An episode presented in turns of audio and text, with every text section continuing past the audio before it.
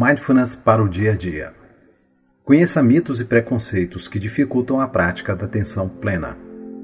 Matéria publicada na coluna do UOL, por Marcelo Darmazo, em 26 de 6 de 2020. Como muitas vezes associamos a prática da atenção plena mindfulness com meditação ou tradições contemplativas orientais como o budismo, é comum que surjam uma série de mitos e preconceitos, ideias preconcebidas sobre o tema, os quais podem se tornar barreiras para quem quer começar a dar os primeiros passos em mindfulness. Podemos classificar essas ideias preconcebidas como mitos negativos que desqualificam e mitos positivos, ideias e expectativas irrealistas. Vamos conhecer os principais. Mitos negativos. Primeiro, Mindfulness é apenas para budistas ou hinduístas. As pesquisas nos mostram que a atenção plena é uma qualidade inata da mente humana, infelizmente pouco treinada e cultivada. Ou seja, é acessível a qualquer um, independentemente de etnia, religião ou cultura. Qualquer pessoa pode praticar mindfulness e obter os benefícios associados à técnica, desde que pratique com regularidade. Mito negativo. 2. Mindfulness exige uma postura especial. Mindfulness não requer qualquer tipo de postura especial, oriental, tradicional ou de difícil execução. Por exemplo, não é necessário nada parecido com a postura de lótus.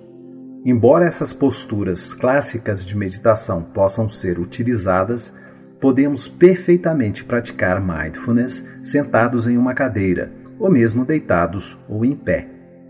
De fato, mindfulness pode ser praticado mesmo por pessoas com algum tipo de incapacidade, com restrição de mobilidade, deitadas no chão ou sobre um colchonete. A imobilidade absoluta, fortemente recomendada em algumas tradições meditativas, não se aplica à prática de mindfulness. Mito negativo 3 Mindfulness é difícil de aprender e não é uma técnica científica. Estudos demonstram que um programa de treinamento padrão de apenas oito sessões de mindfulness, uma vez por semana, num total de aproximadamente dois meses de duração, permite uma sólida base de aprendizagem, facilitando a continuidade da prática por toda a vida. Aliada a uma prática pessoal diária média de 15 a 20 minutos, esses programas produzem mudanças importantes e significativas na saúde e no bem-estar das pessoas. Os benefícios não ocorrem apenas em nível psicológico e clínico. A partir de evidências neurocientíficas, exames de neuroimagem, por exemplo, sabemos que há adaptações cerebrais positivas associadas à prática regular de mindfulness, como o fato do cérebro melhorar sua estrutura e funcionamento mesmo em idades mais avançadas. Mito negativo 4.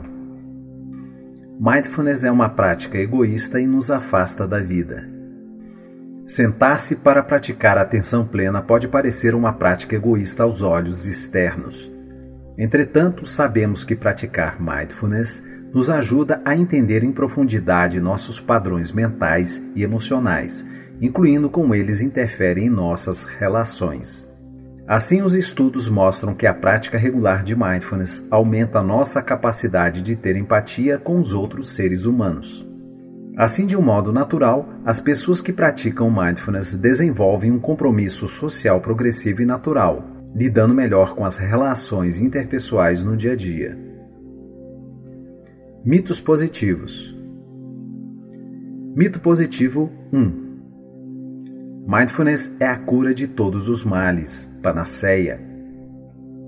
Uma ideia comum, porém errônea, entre as pessoas que buscam mindfulness é pensar que essas práticas são eficazes para tudo e qualquer coisa, por exemplo, para todas as doenças, ou ainda no campo da saúde, que podem substituir todos os outros tratamentos, tanto psicológicos como farmacológicos. Como sabemos, mindfulness não se aplica a tudo, já que suas indicações são precisas e baseadas em evidências científicas, em especial para aspectos relacionados à saúde mental.